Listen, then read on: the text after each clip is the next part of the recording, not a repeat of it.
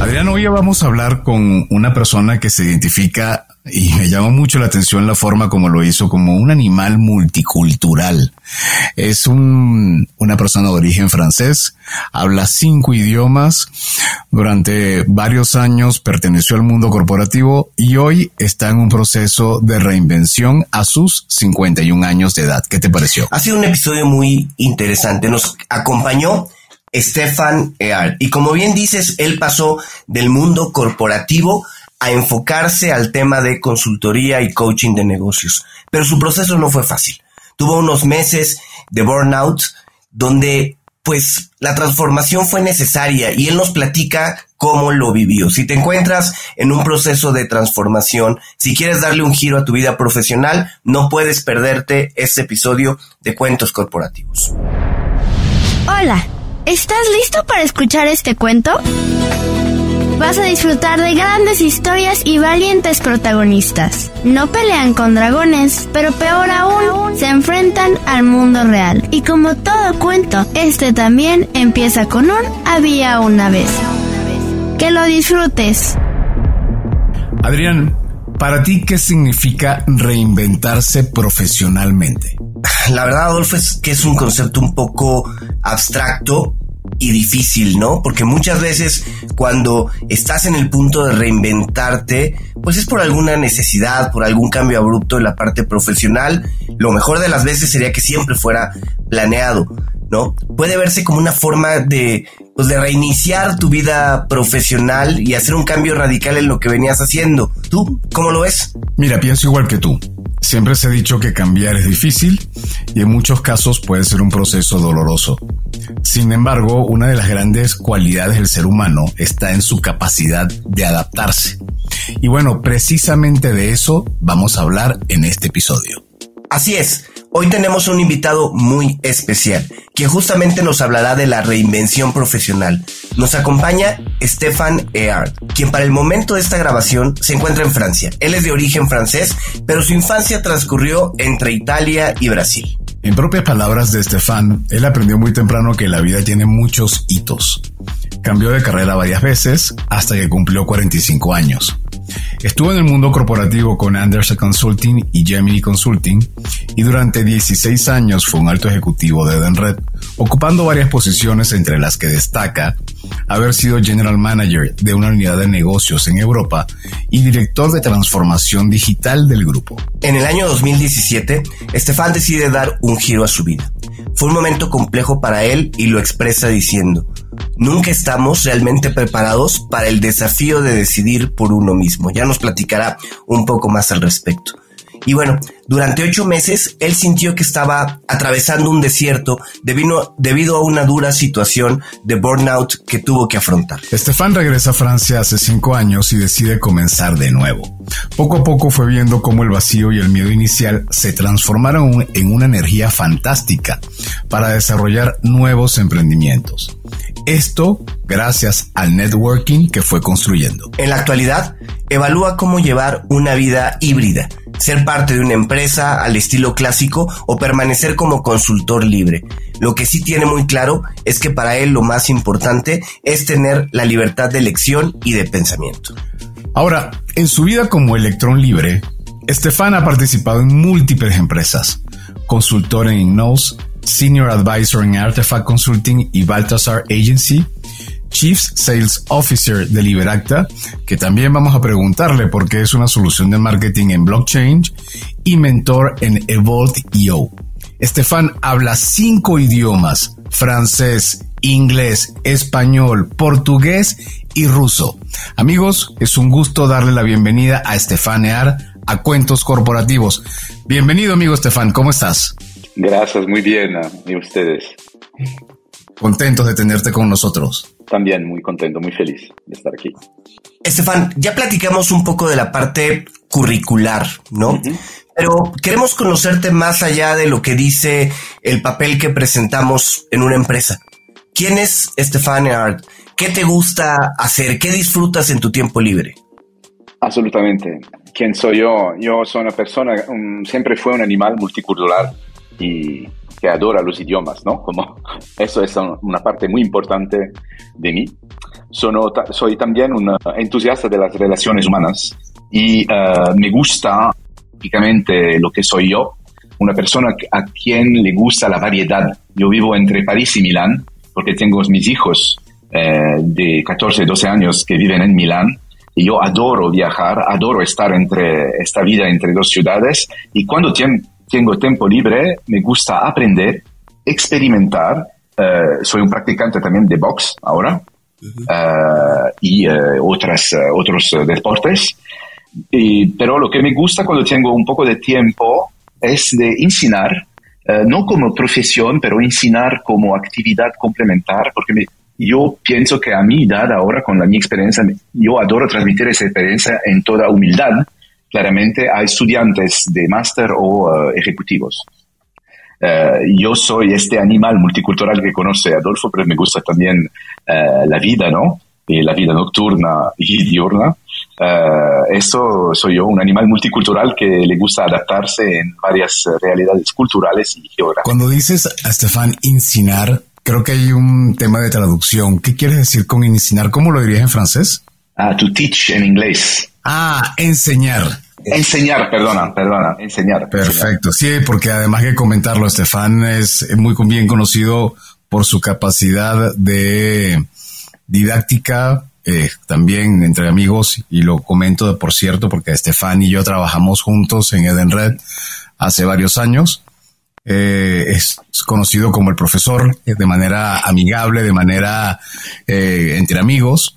Y bueno, el hecho de que él le guste enseñar se nota, sobre todo en momentos cuando él estaba guiando en el grupo, recuerdo, cuando era el director de Digital Transformation, estaba muy orientado a enseñar cómo, cómo ir paso a paso con, este, con estos elementos.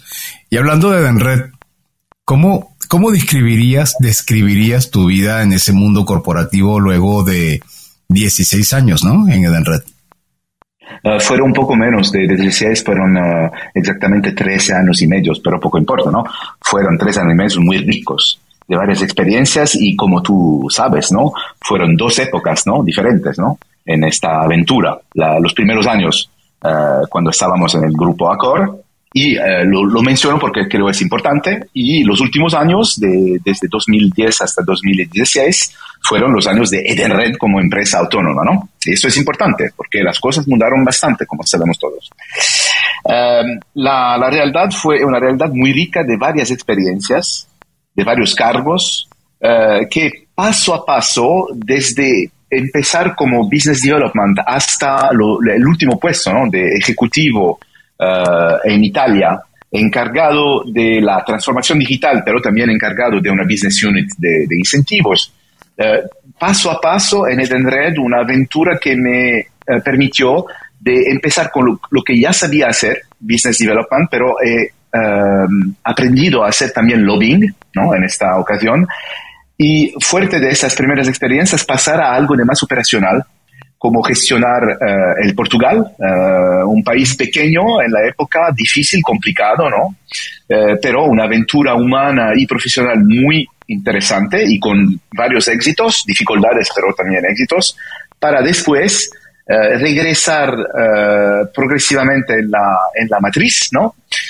encargado de innovación, primero director de innovación de la historia de Edenred en 2010, cuando pasó a ser Edenred, y regresar para operaciones uh, tres años en Italia, donde, donde uh, acabé mi percurso ¿no? en, en, en Edenred en, hasta, el dos, hasta los finales de 2016 como, con ese doble cargo de transformación digital y un equipo de transformación digital y de, de Business Unit Leader de, de incentivos. Esa fue la realidad, pero lo más importante es la realidad internacional en los momentos uh, de eh, compartir con los colegas y uh, en los momentos en, en, los cuales estaba en la, en la matriz, he viajado mucho, mucho. He conocido tantos países, tantas realidades de Edenred. He trabajado en varios proyectos internacionales transversales y creo que eso es probablemente la cosa que me, me, me, me, pasó a ser más rico, ¿no? profesionalmente, humanamente, fue gracias a mis colegas de Edenred que he aprendido el español, por ejemplo. Porque yo no hablaba español, yo hablaba portugués. Y gracias a personas como Adolfo, como Carmen María y otras que conocemos en España o en América Latina, me permitieron de, de, aprender también el idioma español y los agradezco hoy para eso. Oye, Estefan, a ver, mencionas que cuando sales de Denred después de este periodo de un poco más de 13 años, te toca pues atravesar un desierto de ocho meses. ¿Qué, fue lo que pasó y cómo enfrentaste este, este momento? Sí, sí, entonces empezamos con la salida de Denred, ¿no? Para explicar. La salida de Denred en realidad fue muy preparada porque yo ya sabía, eh, fue un periodo también de mudanzas de la, de la empresa, ¿no? Y yo ya sabía que eh, se quedaría más difícil encontrar a mi nivel, ¿no? De, de ejecutivo, de encontrar un, un, nuevo puesto con esta nueva dirección eh, de la, de la empresa, ¿no? Son cosas que pasan en el mundo corporativo, como, como sabemos. Y entonces he tenido tiempo para prepararme progresivamente a imaginar, pero no puedes más imaginar ¿no? lo que será fuera de, de, después de 13 eh, años y sobre todo preparar emocionalmente, porque no es solo el problema de salida corporativa, es también un problema humano porque tantos, tantos amigos, tantos colegas, ¿no? Eh, bastante, bastante difícil de gestionar desde el punto de vista emocional. Pero tuve la oportunidad de preparar esta salida haciendo una, una capacitación de, óptimo nivel a INSEAD, ¿ok? Uh, que conocen ¿no? la escuela de, Business INSEAD, y esto me uh, ayudó a, ¿cómo decir?, a precisar ¿no? mi, mi tener más enfoque en mi proyecto profesional de consultoría. Eh, lo, las, la dificultad del desierto llegaron de motivos más personales, ¿no? Porque después de, de este, este final de, de, mundo corporativo, he, tenido más tiempo para realizar que mi vida personal tenía unos problemas, ¿no? Uh, mi pareja, y, y, entonces fue una, fue un periodo muy difícil, nos separamos un poco brutalmente y teniendo el doble desafío de separación y de reinvención profesional es bastante difícil. ¿eh? Como sabes, cuando tienes dos de tus principales pilares, se en la vida, uh, es complicado, es muy complicado no tener ningún de estos pilares que funciona.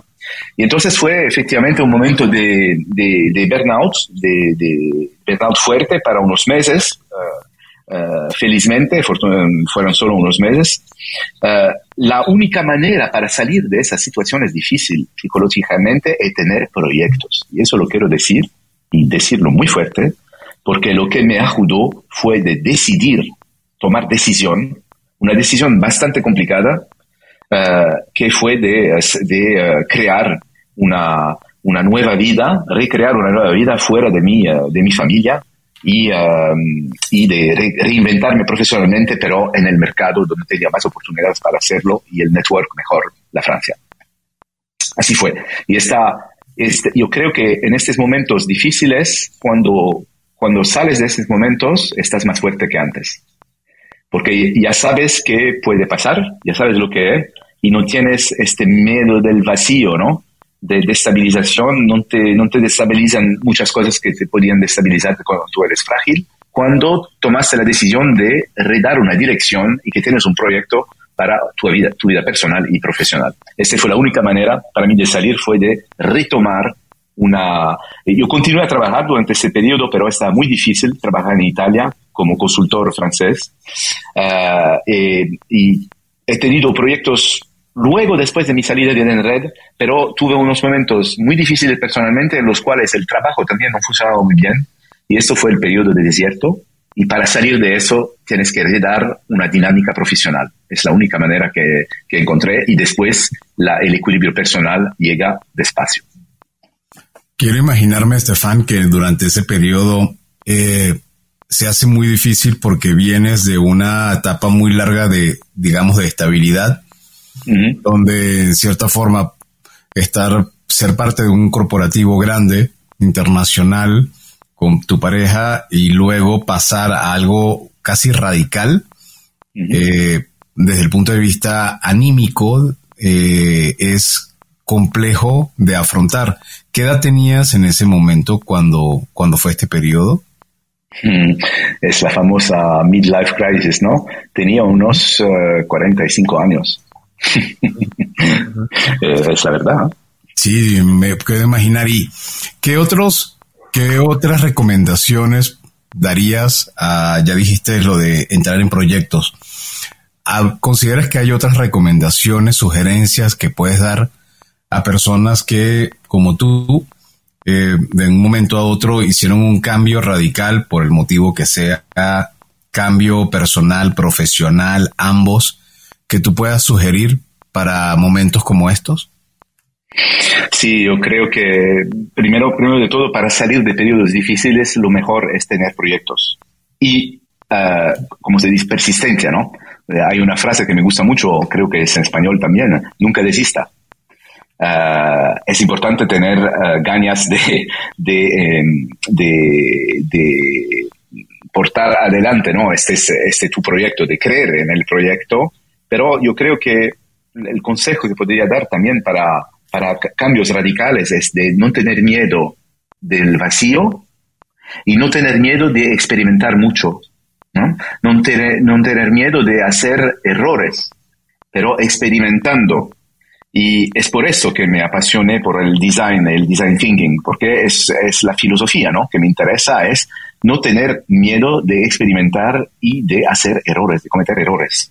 Um, creo que esto es el primer consejo y el segundo es de aprender a conocerte bien, conocerse bien a sí mismo. Muy importante, ¿no? Porque muchas veces nos mentimos a, a nos mismos, ¿no? Y eso creo que es una de las mejores lecciones personales de este periodo. Y si tengo un consejo para dar, eh, proyectos, eh, nunca desista, eh, experimentar sin miedo del vacío, sin miedo de, errores y conocerse a sí mismo, hacer cosas que tienes, que, que quieres hacer. Oye, Stefani, después de ese periodo no complicado, decides enfocarte a la parte de consultoría y la parte de Platíquenos un poco en qué tipo de proyectos has participado una vez este, pues, pasado este desierto. Sí, sí. Cuando este desierto se acabó, prácticamente cuando regresé a Francia, eh, la decisión muy difícil ¿eh? que, que, he tomado de, dejar la, la, me separé de, mi esposa, pero de tener dos hijos en Milán y yo regresar para París, eh, empezar todo de nuevo, de cero. Muy interesante, pero impresionante. Y eh, pero empecé experimentando. Yo sabía, como decía antes eh, Adolfo, que me gustaba mucho eh, enseñar, la capacitación, transmitir conocimientos y he empezado haciendo, lógicamente, workshops de cosas que me gustaban, de innovación, de design thinking, apoyándome a estructuras existentes, haciendo cosas personales, individualmente, como, como emprendedor. Uh, esto fue el inicio. Y después de unos meses así, retomas confianza en, en ti. Y así empiezas a hacer paso a paso, pasito a pasito, ¿no? Como en la canción, pasito a pasito, em, em, aprendes a, hacer cosas más complicadas. He empezado a hacer consultorías primero en el campo de employee benefits, ¿no? He trabajado con, empresas como Swile, Ah, así, y después lanzarme en consultoría más complicadas, en proyectos más grandes, ah, no solo, pero apoyándome a estructuras de consultoría o, partners, ¿no? Y haciendo consultoría de transformación digital, donde tenía una verdadera experiencia. Yo me ocupo de dos cosas en la, en la consultoría de transformación digital, la parte innovación, ¿no? Crear nuevas herramientas digitales, pero me ocupo mucho también de la parte change management, ¿no? uh, con la parte humana, ¿no? Que es muy importante, ¿no? 70% del éxito de transformaciones data o digitales está siempre en los procesos y los, humanos, ¿no? Uh, no solamente la tecnología. Yo esta parte la conozco bien, creo que la ventaja es de tener experiencia y he hecho proyectos de un año y medio más o menos para empresas como Pernod como en el retail también, food retail en, uh, en ex Yugoslavia, y muchas otras cosas, porque la, verdad es que nuestra actividad es una actividad de una persona curiosa que sabe hacer varias cosas, no todo, pero eh, eh, he tenido la oportunidad de hacer cosas muy pequeñas, proyectos de cinco días, como proyectos de un año y medio. Eh, eso es la consultoría. Trabajo con consultores, con equipos de consultores o trabajo individualmente. Eso es mi, mi vida profesional. Y cada vez que acabo un proyecto importante es el momento justo para parar, pensar a qué quiero hacer, uh, lo que puedo enseñar con base a esto, capitalizar sobre el trabajo para enseñar. Esto es el juego que me gusta mucho. Eh, por eso que continúo a enseñar, a enseñar perdón, a ejecutivos o a estudiantes de máster, porque, claro, aprendiendo las cosas inmediatamente, cómo utilizarlas para enseñar, transmitirlas. Eso es mi pasión. Estefan, vamos a hablar un poquito del change management, porque me parece que es, y coincido contigo, un elemento clave para las empresas, para los ejecutivos, para cualquier tipo de transformación. Para ti y para quienes nos están escuchando y que no conocen bien del concepto, ¿qué podrías decir de el change management? ¿En qué consiste? ¿Y cuál es básicamente la importancia que tiene esta práctica para las corporaciones? Sí, absolutamente. Creo que la mejor manera de hablar de eso es eh, tomando un ejemplo. En un ejemplo muy, muy importante hoy, en esos días, es transformación digital o data transformation, por ejemplo. Y ya sabemos que cuando entras en un proyecto de transformación, una roadmap de transformación, van a ser muchas mudanzas, ¿no? Mudanzas de organización, mudanzas de tipo de cargos en la empresa, mudanzas culturales necesarias, otras maneras de trabajar, ways of working, ¿no? es mucha cosa y mucho miedo que tiene la organización cuando entra en estos proyectos, ¿no? Estos proyectos son destabilizantes. Y la parte de change management son las personas que eh, a medida que se desarrolla el proyecto, acompañan la parte humana. ¿Cómo concretamente? Lo que hacemos primero de todo es un diagnóstico, pero un diagnóstico humano. A nos interesa entender, pero corresponde con la parte producto cuando estás a hacer el famoso discovery stage, ¿no? Product discovery. Eh, el, change management tiene un papel importante. Es entender por qué hacer estos nuevos productos, porque las personas tenían, eh, no sé cómo se dice en español, pains, eh, esperan cosas nuevas y tienen problemas hoy o debilidades, que falta de herramientas, falta problemas. y estos dolores, dolores, pains, dolores, y eso es muy importante entenderlos bien y que las soluciones que vas a desarrollar puedan responder a esos. Esa es la parte inicial. Después de eso, tienes que hacer la parte de preparación. La preparación es muy importante, es em, eh, en inglés se llama em, impact assessment, en español sería eh, diagnóstico de, impactos, ¿no? Futuro, de impactos futuros. Así es, ¿no? Y eso es, por ejemplo, entender por cada profesión, cada parte de la organización, lo que será el futuro, ¿no? E imaginar el futuro, eh, las mudanzas y preparar a estas personas a las mudanzas. ¿Cómo? Haciendo un plan de trabajo, que es la tercera parte de Change Management, que es la formación, la comunicación, el coaching necesario, eh, el reclutamiento necesario para nuevos recursos, cuando necesitas nuevos recursos, nuevas funciones, etc. Todo eso tiene que ser muy bien planejado. Después hay que ejecutarlo, pero esto siempre está paralelo con el proyecto ¿no? de creación de nuevas herramientas digitales. Ah, mm, em, después hay que hacer la medida, ¿no? La measure, measurement, ¿no? De, todo eso, analizarlo y reforzar hasta que la mudanza sea el nuevo normal. Eso es el change management. Pero trabajas esencialmente sobre la materia humana. No sé si está claro. digamos que es eh, acompañar un proceso de transformación, de cambio que se da dentro de la empresa. Eh, puede ser en la parte digital o puede ser en la parte, en otro, en otro sentido, ¿no? Lanzamiento de productos o algo así. ¿Es correcto? Sí. Cada vez que hay una mudanza que tiene impacto sobre la organización, es necesario nunca olvidar la parte humana. Eso es el change management. Y el change management es una cosa que existe, que fue inventada en los años 60 con los primeros proyectos eh, informáticos, que pero hoy es una práctica que está conociendo mucha innovación también y eh, así le puedo explicar la, segunda pasión, que es el mundo del design, la design thinking, la agilidad y creo que el change management está mudando mucho y empezando a ser más eh, eficiente gracias a a esos aportes del, del mundo del design, ¿no? la, innovación y el change management se reúnen a, nivel de herramientas y de metodologías. Porque la mudanza es una forma de innovación. Ok. antes de entrar al tema del, del design, a mí me gustaría preguntarte, ¿cuáles consideras que son como características importantes que alguien que está iniciando en la consultoría debe de desarrollar? ¿Qué tips, qué consejos podríamos darle a alguien que está comenzando en este mundo de consultoría? Yo creo que tienes que tener bien claro, la primera cosa es muy, muy sencilla, es tener bien claro lo que quieres hacer y lo que sabes hacer bien, lo que sabes explicar bien, lo que sabes formalizar bien, porque la gente, cuando quieres eh, pasar a ser consultor, la gente te compra a ti.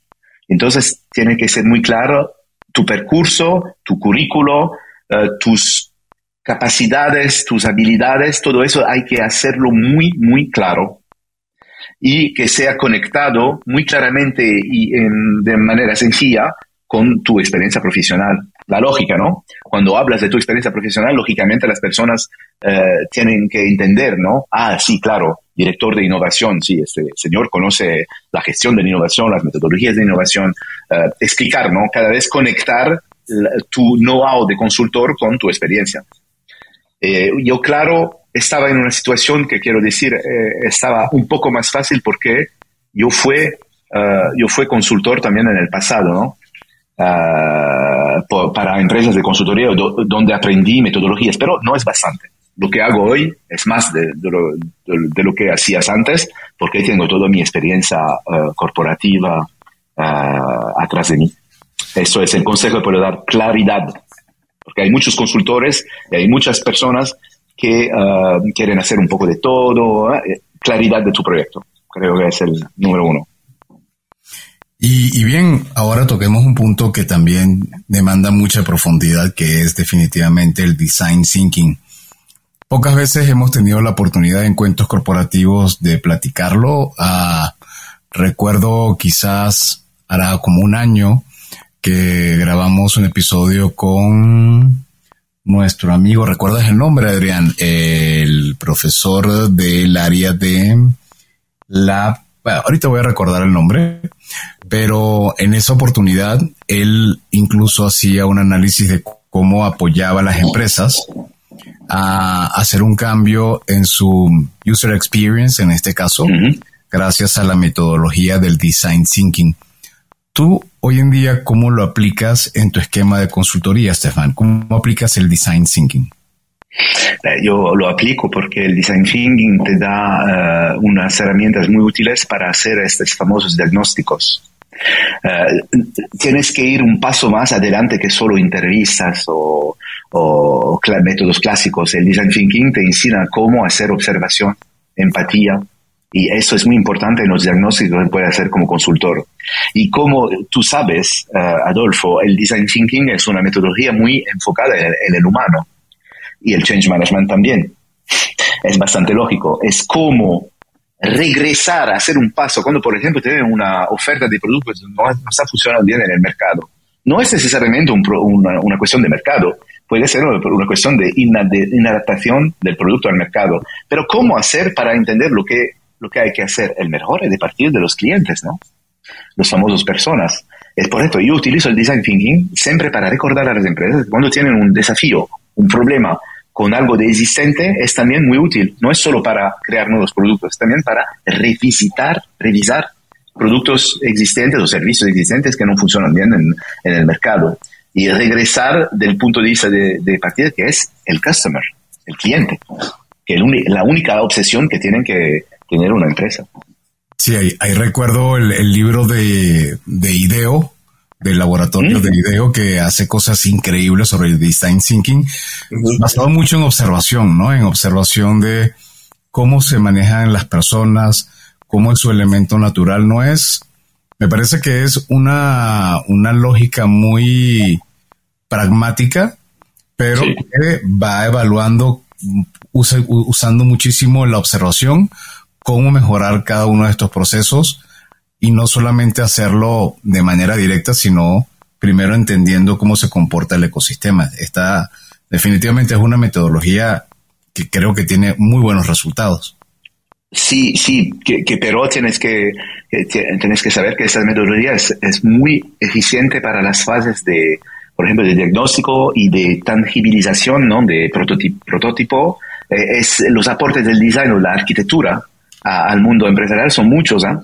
Eh, la fuerza, creo, de esta metodología de, de, de, Brown fue de utilizar la calidad, del, la, la, la, particularidad del design para aplicarlo al business, ¿no?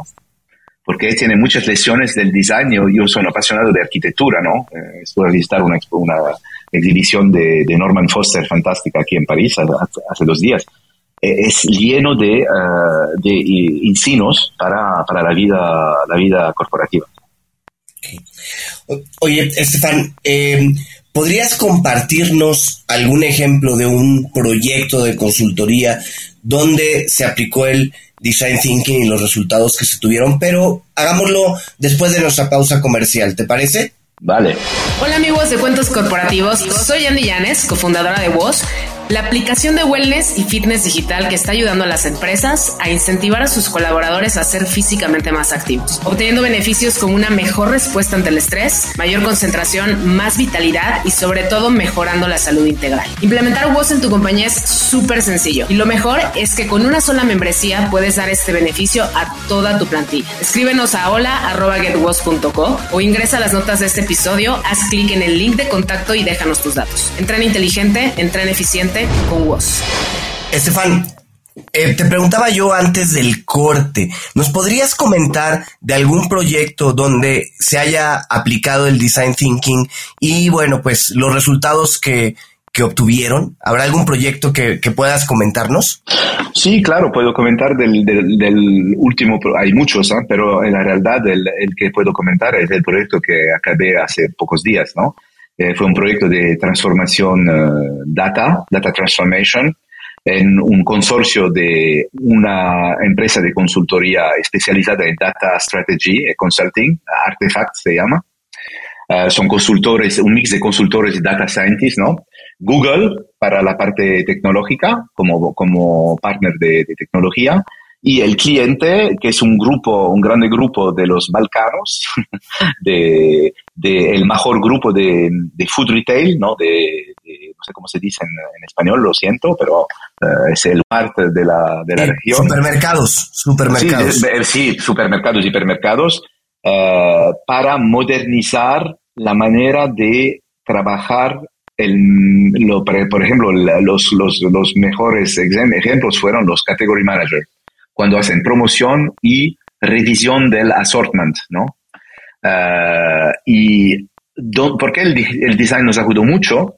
Porque la, la, la, fase que tienes que empezar con éxito fue la fase que mencionó. Hemos utilizado las técnicas de observación, empatía, uh, field, uh, observa, observación de terreno, eh, desde el inicio con las metodologías del design thinking, haciendo hablar mucho de la persona, ¿no? Empatía es escuchar mucho, hacer hablar, mirar el comportamiento, entender los dolores de las personas y hemos utilizado eso para eh, la fase de discovery que nos llevó a crear nuevas herramientas data como nuevos, eh, un, nuevo, un nuevo dashboard para las actividades de promocionales, para el estudio más eh, completo de la, de la performance de las promociones pasadas, pero también la simulación del impacto que van a tener para ayudar las personas a tomar mejores decisiones. Pero antes de empezar a construir la herramienta, tienes que entender cuáles son los problemas de hoy muy bien. Y esto, el design thinking fue fantástico para esto. Esto es un ejemplo, pero lo, lo podemos repetir mañana o también en proyectos no digitales, la verdad. ¿eh? Proyectos de organización no es solo una cosa digital. ¿eh? Las personas tienen que tendencia a pensar que el design thinking es solo digital. En realidad se puede aplicar muy bien a mudanzas de organización sin herramientas digitales. ¿Y tú crees, Estefan, que el design thinking se puede aplicar también a la vida personal? Ah, claro. ¿Por qué no? Eh, sobre todo en tu relación con los otros, ¿no? Porque el design thinking es una metodología que te, enseña a, a, cómo entender mejor los otros, ¿no? Claro, la empatía. Trabajar tu, tu empatía. Cuando entras en un grupo, la, cómo observar, cómo ponerte en el lugar, sabes, ¿no? Las cuatro fases, ¿no? Observación, ponerte al lugar de la persona si puedes, entrar en empatía con esa persona para hacerla hablar y entender sus emociones. Y después la cuarta, la cuarta es salir de esta esfera y empezar a, a, organizar los datos ¿no? que has recogido, ¿no? Y eso lo puedes hacer, es un, consejo muy, muy inteligente de decir a la persona cuando entras en una nueva realidad profesional o, un nuevo grupo de actividades, tienes que hacerlo. Y una cosa que, que realmente pienso que es complicado es cuando estás en ese proceso de cambio eh, y, y cambias radicalmente cómo venías realizando tu vida, eh, no es cómodo y puede ser, eh, puede generar algún elemento de depresión, puede generar preocupación, puede generar muchísima incomodidad, muchísimos roces personales.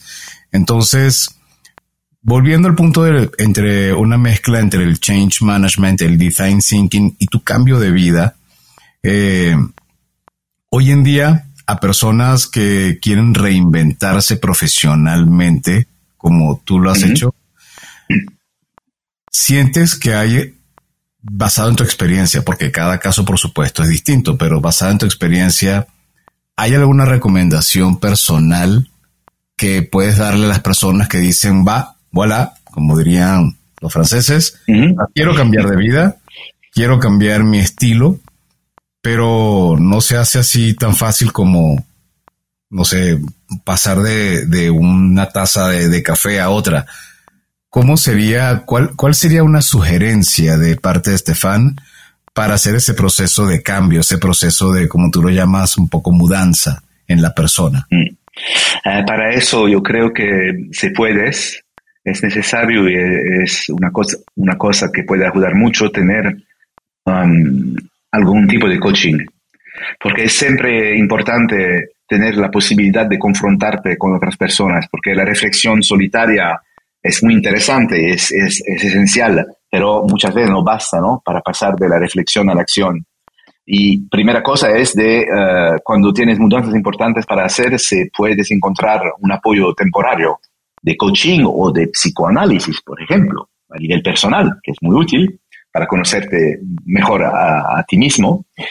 Eh, después, la segunda cosa muy importante, el consejo que podría dar es tienes que hacer cosas, eh, hacer concretamente cosas, ¿no? Crear, experimentar y no estar en la reflexión pura, pero eh, eh, lanzarte, tomar riesgos. No, no tienes problema, ¿no? No, no, no tienes trabajo en el corporativo, puedes experimentar. Tienes que experimentar, tienes que ponerte una vez en ligero desequilibrio, pero yo creo que eso es esencial. No, no, no, no quedarse solo, no isolarse, eh, entrar en contacto con mucha gente. Es un momento fantástico de, de, conocimientos de nuevas personas, nuevas realidades, puedes aprender mil cosas, capacitación, contactos, eh, empezar pequeños proyectos, hacer cosas que te gustan, donde sabes que estás bueno, ¿no? Eh, que es, tienes calidades, para, para poco a poco construir esta realidad. Y no lanzarte demasiado rápidamente en cosas demasiado complicadas si no tienes la, la fuerza emocional para hacerlo. Esto es el concepto. Oye, y todo lo que comentas se aplica también tanto en lo profesional como en lo personal, ¿no? Yo pensaba en la gente que a lo mejor está pasando como, como en, tu, en su momento te tocó por una separación, por un divorcio. Bueno, pues este tipo de, de consejos ayudan a todo esto. Y a, mí me gustaría, Estefan, ahondar en un punto que acabas de tocar y que lo has mencionado pues eh, un par de veces en, en esta plática. Eh, el networking. Tú comentabas que regresaste a París por el tema del networking.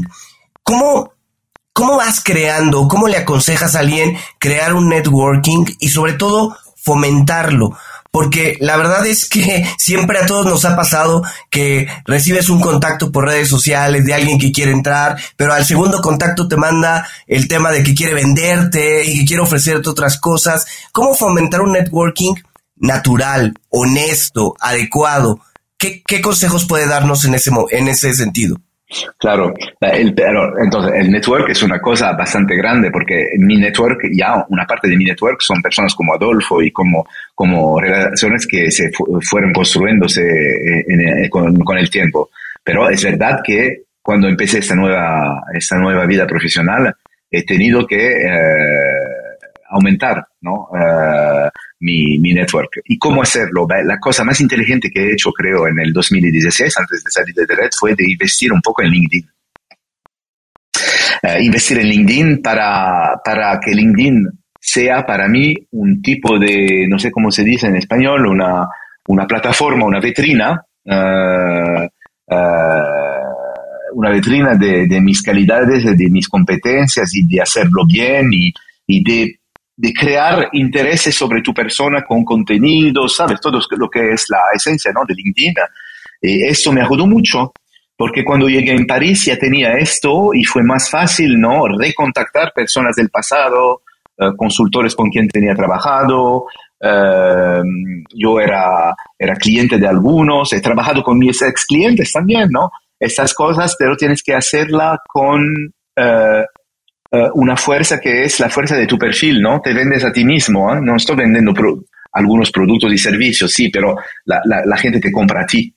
Y por eso eh, investir en LinkedIn, para mí, tener algo de profesional, de tener, como lo que le dije antes, al inicio de esta discusión, tener muy claro lo que puedes hacer, lo que puedes contribuir, no tener miedo de ayudar gratuitamente a las personas también. Esa es la lógica también, ¿no? se me llama Adolfo para pedirme un consejo una ayuda, lo hago, claro, porque es mi amigo, pero lo haré lo mismo si no fuera mi, mi amigo, porque creo que es importante, uh, porque las personas te agradecen siempre de eso, un día o el otro, ¿no? Puede tomar tiempo, pero yo creo, creo que funciona así, sí. Y Estefan, ¿dónde te ves de aquí a los próximos, digamos, cinco años, por decir un número redondo? con lo que ha sido tu evolución hoy, ¿cómo te proyectas en el futuro? Bueno, yo hoy tengo 51 años, ¿eh? pero me siento bastante joven y en forma, ¿no? Por el momento. Uh, lo, yo, dos, yo veo dos posibilidades. O para unos años puedo continuar esta vida de mercenario, ¿no? De, mercenario, de, consultor independiente, pero trabajando con colectivos cada vez más, ¿no? Con consultorías con, equipos, etc. Y uh, la, otra, la, posibilidad de continuar esa vida y de crear algo tipo, mm, por mitad de mi tiempo, un cargo más estable de, uh, por ejemplo, en una business school, o esas son las cosas que estoy mirando. La segunda posibilidad es de crear una nueva actividad, de pasar a ser no solamente un independiente, pero de crear un colectivo y una pequeña estructura de consultoría. Eh, son las dos, las dos oportunidades, las dos posibilidades. Lo siento, no tengo solo una dirección, tengo dos direcciones posibles y vamos a ver en los próximos meses cómo, cómo funciona, ¿no? Oye, eh, Estefan, a ver, eh, la verdad es que es muy interesante y, es claro que, que, se abren opciones, pero yo te cambiaría un poco la pregunta. ¿Dónde no te ves? ¿Dónde no te ves en los próximos cinco años? esto, me queda, esto me queda muy claro. No, no, ahí no quiero estar. yo no regresaré a trabajar nunca más en Italia, no, no, no, es verdad. No, yo no, regresaré a trabajar en, en el mundo corporativo.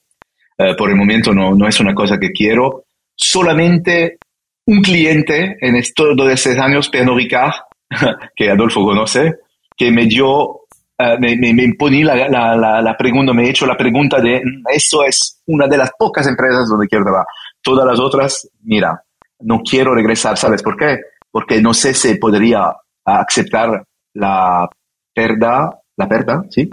De, de libertad que tengo hoy de viajar, de movimiento, de, de, puedo hacer, no, no, no hago siempre lo que quiero, pero eh, tenemos que trabajar, pero una libertad de movimiento, una libertad de tus días, una, una libertad intelectual también que no quiero perder. Entonces, no, por el momento no quiero regresar para el mundo corporativo.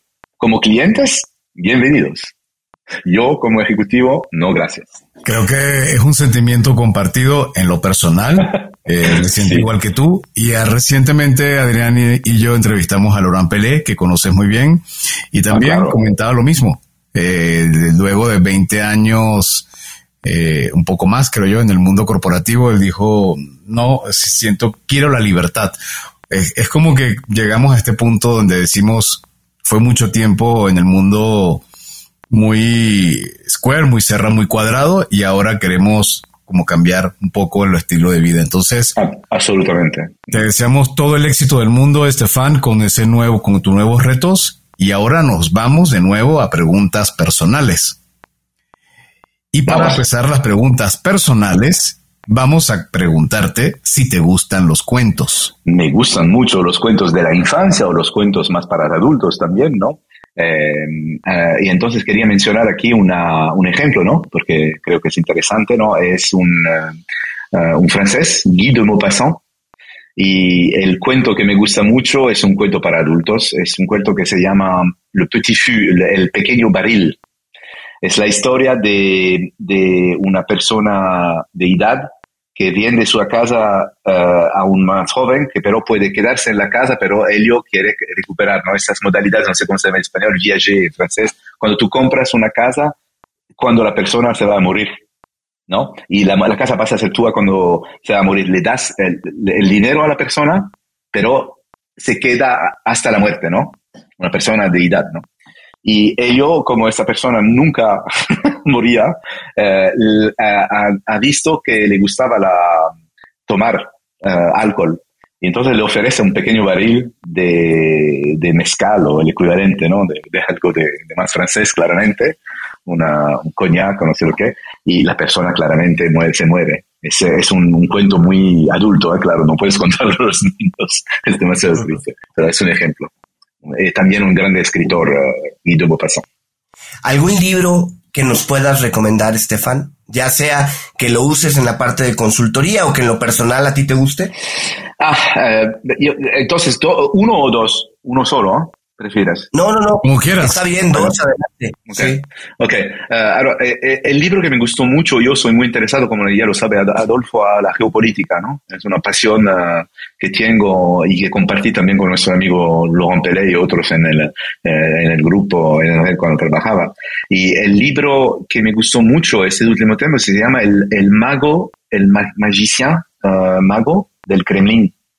Es un libro de un, de un escritor, analista, uh, que creó un think tank uh, franco-italiano y él es un especialista de Rusia. Y me, yo soy muy interesado en este mundo, ¿no? Hablo ruso, como decía Adolfo, y me interesó mucho.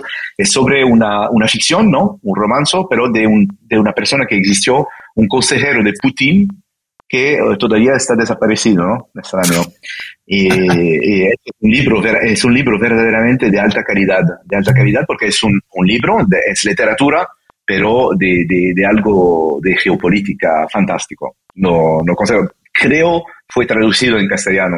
Si, si es el caso, le, le consejo de, de inmediatamente leerlo. Y el segundo que quería mencionar, que me ayuda mucho en la parte más internacional de, de, de mis actividades profesionales, es el, uh, y creo que Adolfo tú lo conoces, es Erin Meyer, Culture Map. The uh -huh. Culture Map. Es un libro de, de, business, ¿no? De una profesora de INSEAD que se llama Erin Meyer, una especialista de la, la, la, el tema multicultural, ¿no? En el business, ¿no? Cómo enfrentar el problema cultural en business, multi, en, business internacional. Hay muchas cosas de baja calidad en esto y esto es un libro de una calidad uh, fuera de, de en una otra dimensión. Perfecto. Y ya volviendo a, a, lo que es un poco más, todavía más personal, la parte de aplicaciones o de gadgets tecnológicos, ¿hay alguno que tú puedas recomendar y que tú uses cotidianamente en tu vida? Sí, claro. uh, Adolfo, tú ya sabes, ¿no? Que me gusta mucho el de, de deporte, que está haciendo, acelerando, ¿no? El ritmo de, como haces tú, ¿eh? de correr, uh, box, uh, y entonces tengo una aplicación que se llama Withings, que es una, una innovación muy buena, una empresa de origen francesa que fue comprada por Nokia y que ahora regresó a ser una empresa independiente. Es una tecnología sobre tu móvil con objetos conectados que te permite de analizar tu salud. Yo creo que a nuestra edad es necesario tomar un poco de atención a la salud, ¿no? Como ya sabemos. Y entonces esta es la aplicación uh, Withings. ¿eh? W-I-T-H-I-N-G-S. Y bueno, ¿nos puedes compartir dos o tres empresarios que consideres que están marcando tendencia actualmente, que vale la pena seguir empresarios o emprendedores? Uh, claro, entonces que, que, marcaron una tendencia, que están marcando una tendencia hoy, yo quería mencionar dos personas. La primera es una persona que, por la cual tengo mucho respeto, pero que no está más vivo, que es Giovanni Agnelli, el presidente de Fiat, el expresidente de Fiat, por su capacidad de crear una empresa humana uh, de, de, de, alcance internacional. Y el segundo emprendedor que me impresiona mucho es, es su nieto, John Elkan, que uh, creo que tuve la, la sabiduría de recrear de hacer de Fiat para no dejar Fiat morir, de recrear un grupo internacional, ¿no? Como ya sabes, con la, alianza con Stellantis, y además de crear una, una lógica de, de, fondo de inversiones y eh, permitir al grupo de eh, pasar a tener medios que nunca tuve para desarrollar innovaciones y, y, desarrollar una actividad complicada, ¿no? Que es el automóvil hoy. Y la otra persona que me impresiona mucho es, eh, he hablado de Withings como aplicación, es el presidente de Withings, Eric Carell, el fundador de Withings hace unos años, en, en los finales 2008, 2009 creo, si me recuerdo bien. Él vendió su negocio ya desarrollado, sus tecnologías conectadas, IoT, Internet of Things, al grupo Nokia. Nokia fue un desastre y él regresó, tiene unos 60 años, ¿no? Regresó y otra vez con una empresa medio destruida, la retomó y oye, WeThings es la aplicación más conocida en, en, Europa y creo bastante famosa en el mundo de eh, objetos conectados por la salud, de tecnologías conectadas para análisis de la salud. ¿okay? Y que con los relojes, móvil, eh, esto, esta persona es una persona increíble. Cómo crear algo de, de bonito destruido en el, cuando entra en un universo corporativo, Nokia, para retomarlo de cero y rehacerme un, éxito increíble respecto. Excelente. Estefan, si alguien que se está escuchando te quiere contactar, ¿cuál es la mejor forma para hacerlo? Eh, lo más simple es el LinkedIn. Uh, por email también, ¿no? Pueden compartir mi, mi, email claramente, pero LinkedIn eh, es, eh, creo, la, lo más fácil para conocerme y para, para contactarme. Yo siempre contesto. Estefan, y bueno, ¿algún mensaje final que quieras compartir con nuestros escuchas? A lo mejor justo con esa persona que está pasando por un momento que requiere una reinvención. Platícanos un poco. Yo, yo diría, diría uh, hablamos y descubrimos juntos porque experimentando juntos haremos la diferencia, juntos, ¿no? Cuando, cuando necesitas ayuda, no tengas miedo de, de, pedir ayuda. Excelente. Muy bien, amigos, era Estefan Eart. Muchísimas gracias, Estefan, por habernos acompañado y a ti por habernos escuchado. Si te gustó este episodio, por favor, no dudes en suscribirte a tu plataforma a la que estés utilizando y entra y marca cinco estrellas para calificarnos. No menos, por favor. Y bueno, escúchanos en nuestro programa Cuentos Corporativo Radio a través de la señal digital de Radio Mex, la radio de hoy, martes y jueves de 8 a 9 de la noche hora de la Ciudad de México. Ya sabes, es www.radiomex.com.mx y ahí nos puedes escuchar. Importante en los las notas de este episodio vas a encontrar también dónde suscribirte al newsletter de cuentos corporativos. Hazlo para que puedas recibir todas las semanas los 7 shots de parte de cuentos corporativos. Y también recuerda revisar y escuchar episodios seleccionados de cuentos corporativos a través de la revista de negocios Neo. Nos encontrarás en www.revistaneo.com. Y como siempre decimos, las empresas, sin importar su origen, razón de ser o tamaño, tienen todas algo en común están hechas por humanos. Y mientras más humanos tienen, más historias que contar. Y todo cuento comienza con un había una vez. Nos escuchamos en el próximo capítulo. Estefan, muchísimas gracias por habernos acompañado. Muchas gracias, Estefan. Gracias. Gracias por habernos acompañado en esta historia. Esperamos que te haya gustado y que te inspire para combatir los dragones que enfrentas en tu aventura emprendedora. Nos vemos en el próximo episodio de Cuentos Corporativos.